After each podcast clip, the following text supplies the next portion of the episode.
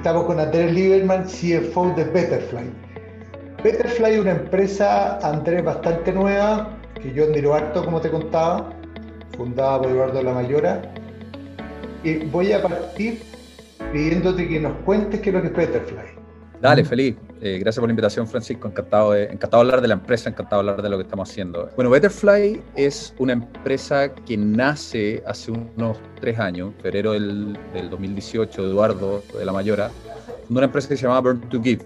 Eh, y Burn to Give, obviamente la traducción es tú quemas para donar. La premisa de esa empresa era eh, tú las calorías que juntabas haciendo deporte, nosotros la empresa la convertíamos en, donaciones, ¿cierto? en donaciones sociales a, un grupo de fundaciones que nosotros con las que nosotros trabajamos. Eh, y un poco lo que pasó en el camino es que nos dimos cuenta que había una propuesta de valor hacia el, hacia el bienestar de la persona que hace la donación. Obviamente la persona que recibe la donación está recibiendo algo, algo muy potente y es parte, de, es parte de lo que hacemos, es parte de lo que queremos acá, pero, pero un poco lo que hubo en ese periodo de Burn to Give fue esta realización, esta experimentación hasta darnos cuenta de que si logramos impactar a la persona que estaba haciendo la donación, impactarle en su bienestar y de una manera holística, no solamente en términos de su actividad física, sino que pensando, por ejemplo, en bienestar financiero, en bienestar mental, a lo mejor hay algo ahí muy potente. Y, así es como nació la propuesta de Betterfly en agosto del año pasado. Bueno, estuvimos todo el 2020, básicamente la pandemia nos cayó en un minuto en que estábamos diseñando el producto. Y en agosto del año pasado, agosto del 2020, empezamos a comercializar eh, el, el, servicio Betterfly. Es una plataforma de beneficios centrados en el propósito, en el propósito social. Y, la idea es la siguiente. Nosotros nos contratan las empresas eh, para sus empleados con una suscripción mensual y lo que reciben los empleados es esta plataforma de beneficios que les da acceso a lo siguiente, los empleados conectan su teléfono o su reloj, todas estas cosas del Internet of Things, que se llama Internet de las Cosas, que te permiten monitorear tus hábitos saludables y los hábitos saludables llegan a nuestra plataforma, nosotros los transformamos en dos cosas. Primero, te damos un seguro de vida con cobertura dinámica que crece con tus hábitos saludables sin costo para el empleador. Si yo camino 10.000 pasos hoy, mi seguro de vida crece en 10.000 pesos hoy y eso sin costo para, de nuevo, sin costo para el ah, empleador, que no, quien no está contratando. Perfecto.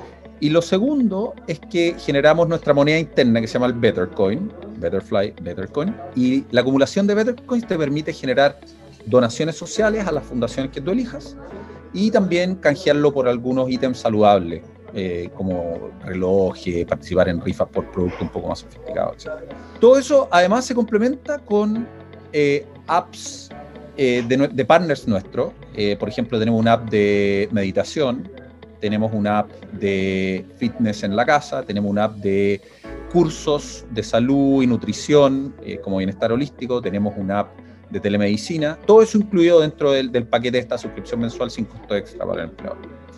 Y eso lo empezamos, como te dije, lo empezamos a comercializar en agosto, teníamos cero clientes, hoy día tenemos más de 200, tenemos más de 50.000, 53.000 eh, eh, suscriptores vendidos, creciendo un montón y bueno. Levantaron, levantaron capital, levantaron harto capital, digamos, han hecho un par de levantamientos de capital en el último tiempo. En total, eh, desde, desde la serie Semilla, ¿cierto? Y contando la serie A que hicimos durante el 2020, que terminaron a principios de este año, hemos levantado 17,5 millones de dólares. ¿Y lo levantaron en Estados Unidos? Levantamos en parte en Estados Unidos eh, y en parte también con inversionistas locales que quisieron participar de la serie. Entonces hemos tenido, una, hemos tenido un mix de inversionistas bien diversificado. Eh, en la última serie entró un, inversionista como Venture Capital, que es, que es QED, QED, que digamos es primera inversión que hacen en, que hacen en Chile y primera inversión que hacen en InsurTech también. Eh, así, que, así que eso fue bien, fue bien potente. Eh, y hay otros inversionistas también que han, que han entrado en distintas etapas de la, de, la empresa. ¿cierto? Oye, Andrés, como una de las cosas que, eh, que me motivó a hablar contigo tiene que ver con el diseño de tu cargo. Tú, como CFO, tienes toda el área data a cargo. Detrás de eso hay una visión, hay una mirada. Ustedes nacieron digital. Y ahí quiero abrir la pregunta en dos partes. Una, la visión que tiene la empresa sobre el cargo. Y dos, tu visión, digamos, porque tú me contaste, digamos, que esto nació un poco, tú me decías, yo soy el principal proveedor de datos, pero también el principal consumidor de datos como el CFO. Yo estoy de acuerdo que no es, no es muy común. No, es muy común, claro. Yo creo que la definición de mi cargo responde a varias cosas. Responde primero al momento de la evolución de la empresa, sin duda. Digamos, lo comentaba un poco off the record, que yo me imagino que hay empresas que por escala simplemente no tiene ningún sentido que la persona que está a cargo de las finanzas esté a cargo también de la data. Se hace, se hace casi eh, impracticable. Pero en el momento en el que estábamos, creo que había una visión estratégica que hacía sentido de que la tomara la persona que está a cargo de datos y la persona que está a cargo de finanzas, esa misma, ese mismo liderazgo. Entonces, es lo primero. Lo segundo, creo que, creo que en mi caso coincidió con, con los skills y con los intereses que yo traía al puesto en este momento. Entonces, eh, bueno, yo te contaba que yo estudié ingeniería, ingeniería industrial, cuando me titulé me puse a trabajar en banca de inversiones, ahí es donde conocí a, conocí a Eduardo en JP Morgan, fuimos los dos analistas, él hizo la carrera, después yo me salí, y cuando me salí empecé mi carrera académica, yo la verdad que del, Morgan trabajé un tiempo en la Universidad de Chile, después me fui a hacer un doctorado a, Estados Unidos, a Colombia. ¿Doctorado qué hiciste? Andrés? doctorado en finanzas, justamente. En finanzas, ya. En finanzas en la Escuela de Negocios de, de Colombia. De Colombia. Y, y, después tuve siete años como profesor en la NYU, en, en la Universidad de Nueva York, en, en la Escuela de Negocios de Stern, haciendo investigación empírica. Mi investigación ocupaba un montón de data. O sea, yo, yo siempre fui empiricista y ocupaba, trabajé con datos de, datos de registros crediticios, entonces siempre estuve muy ligado a, a, data y a finanzas. Y entonces pasó que se me cruzó, digamos, yo con Eduardo siempre, siempre seguimos muy en contacto, pero se me, se me apareció Eduardo de nuevo en un momento tan importante ahí de definiciones y me invitó a formar parte del proyecto, a hacerme cargo de data inicialmente en la empresa. Ya. Y lo que fue pasando medio orgánicamente es que fuimos conversando acerca de finanzas, pues, acerca de, de, todo lo que tenía que ver con reportería de finanzas, del análisis de datos, el manejo de la contabilidad, de algunos procesos internos, y fue bien natural que lo empezara a tomar yo. Por un lado, como gerente de data, creando el acceso a, a los datos, procesando los datos para que el resto de la empresa los viera, y por otro lado, como gerente de finanzas, siendo uno de los principales consumidores de esos datos y proveyendo esos datos al gerente general, y bueno, al directorio y a los inversionistas. Entonces, la, la, verdad que pasó bien orgánicamente, tanto por el momento de la empresa, te diría yo, como por, por, un poco lo que yo traía al cargo en este minuto. ¿Tú crees que el cargo, como lo tienen diseñado ustedes, es el cargo del futuro en la empresa? Bueno, buena pregunta. Creo que la definición en sí, los funcionales, es menos sostenible hoy día, en el sentido que los cargos son bastante más maleables, los cargos son bastante más zonas grises. Entonces, yo creo que hay algunas empresas para las que hace harto sentido que una misma persona esté viendo la reportería financiera y la reportería en general. Ahora, Betterfly como empresa tecnológica, data, el, activo data tiene un valor gigante, no solo por el tema de reportería, sino que por el valor que nosotros le podemos entregar a nuestros usuarios con nuestra premisa de, impactarlos positivamente en su vida. Ya. Eh, cambiarles sus hábitos de, una manera positiva para que vivan una vida más saludable, de una manera holística, de nuevo, con muchas dimensiones de la salud. Me parece que en otras en otras pegas es un poco menos, o sea, en una empresa no tecnológica se me hace un poco más difícil quizás compatibilizarlo. Eh, pero yo creo que es una pregunta súper interesante eh, y la verdad que yo, yo sí lo que, lo, que veo es que, por ejemplo, en una empresa tecnológica ambos roles son estratégicos. Que una misma persona esté en un rol estratégico se hace un poquito más natural. ¿no? En algunas otras empresas en que, por ejemplo, la reportería a lo mejor no está al mismo, no, no está al mismo nivel de importancia estratégica de lo que es la reportería de finanzas, a lo mejor puede que no, que no, que no haga tanto sentido. Yo creo que es una cuestión más como que vamos a ir viendo cómo va pasando en el camino. Y dime una cosa, el, tú nombraste al principio el propósito, que también es otra novedad. Eh, es otra novedad que tiene que ver con que un CFO, CFO está hablando de propósito. Eso es nuevo. Eso me gustaría profundizar un poco. Generalmente, finanza o, o la administración en silos de la empresa es, es algo que todavía está muy presente sobre todo las empresas más grandes porque son más antiguas. Y donde el CFO es un silo y el que habla de propósito es otra persona. Y ahí también hay otra, hay otra novedad en, en, un CFO, aparte de la data, el hablar de propósito. Cuéntanos cuán potente es esa conexión con el propósito para todo lo que ustedes hacen, digamos.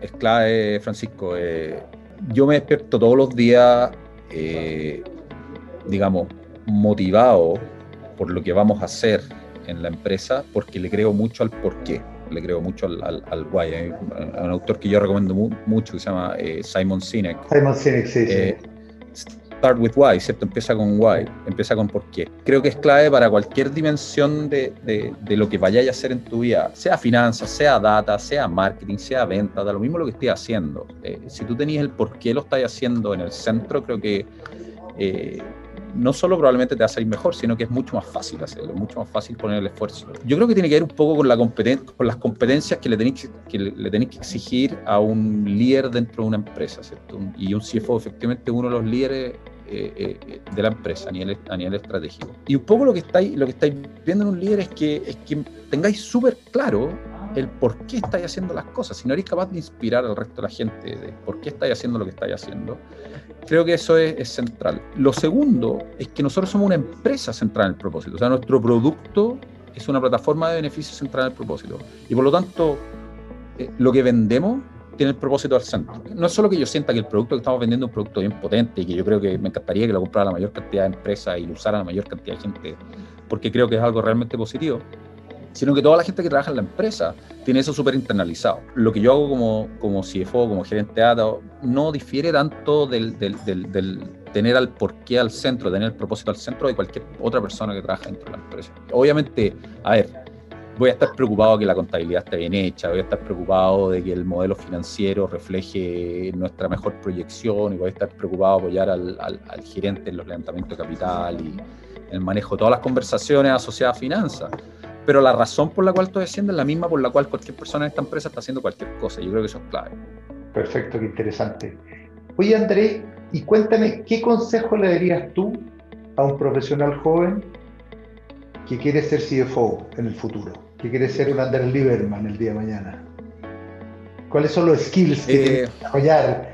¿Qué, ¿Cuáles son las cosas en que tú te estás fijando en la gente que te toca contratar? Partamos de la base que hay, una, hay, un set de skills asociados a, finanzas que vienen, vienen básicamente dados por tu interés en, esto, ¿cierto? Y que tiene que ver con hacerse las preguntas económicas, financieras dentro de una organización. Y, ser capaz de ofrecer respuestas a esas preguntas. ¿Qué pasa con los márgenes? ¿Qué pasa con los crecimientos? Eh, ¿Qué pasa con la liquidez? Eh, ¿Cómo evaluamos los proyectos?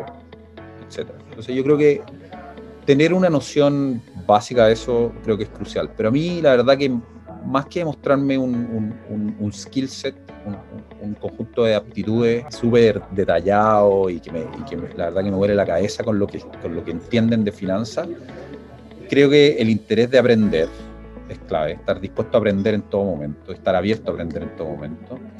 Segundo, entender el, el negocio, tener súper claro el negocio. Y aquí volvemos un poco a la pregunta del why, o sea, que, te apasiona el negocio. Creo que tenéis que tenerlo súper claro para tener claro cuáles son las finanzas del negocio. El, modelo de negocio y el modelo financiero van de la mano. Y estar dispuesto a participar, y esto es un poco más la visión de startup, va a estar dispuesto a participar en todas las dimensiones. tú estás ofreciendo el punto de vista económico y el punto de vista financiero en varias dimensiones distintas, en la dimensión producto, en la dimensión expansión internacional, en la dimensión marketing, en la dimensión venta, etc.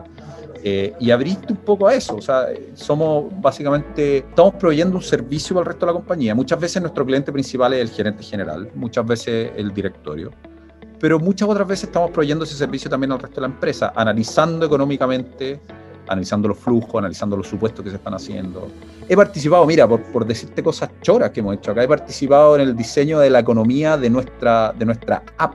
O sea, nosotros tenemos esta Bettercoin, que es nuestra moneda interna que te permite generar donaciones después. Tiene reglas, entonces tiene reglas de conversión, tú acumuláis tantas Bettercoins por determinados hábitos y eso te genera canjearla por determinadas donaciones. Bueno, todo eso, toda esa regla hay que diseñarla. Y ahí, bueno, la visión desde el punto de vista económico financiero, yo me he metido y ha sido increíblemente entretenido. Y habilidades de data, todo eso eh, eh, tienen que tener, ¿no? Crucial, ya era, era, era, la última patita que quería decir y tiene que ver con, las dos, con los dos sombreros que yo tengo. Hoy en día la reportería, cierto, todos usamos Excel y, creo que el Excel es la mejor herramienta para determinados casos, pero hoy en día tener un conocimiento de otras, de otras herramientas, de otras tecnologías, entender eh, eh, los, flujos de datos, los gobiernos de datos, entender de dónde viene cada cosa, quién es el dueño de cada dato, y entender reportería, entender qué son las herramientas de dashboard, eh, las cosas que se pueden hacer, ¿cierto? Con, por ejemplo, o sea, con reportería dinámica, tú normalmente cuando haces un Excel que no está linkeado a otras cosas, ese Excel que hay que es estático para siempre. Nosotros podemos hacer eh, reportes dinámicos que se actualicen cada vez que el dato se actualice. Y esa cuestión es, potente, o sea, el número de suscriptores que tenemos, el número de clientes, las ventas mensuales proyectadas, las podemos ir, las podemos ir manejando en, forma dinámica. Y hay una cuestión que, que, digamos, la administración de la empresa lo valora muchísimo.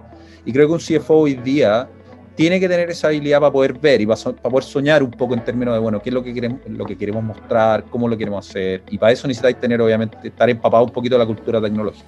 Perfecto. Oye, Andrés, te agradezco mucho esta conversa. Creo que va a ser sumamente inspiradora para otros CFO de empresas más grandes, así también como la próxima generación que aspiran a convertirse en CFO. Así que te agradezco mucho la conversación. No, encantado. Gracias, gracias por invitarme, Francisco. Eh, así que un gusto conversar contigo.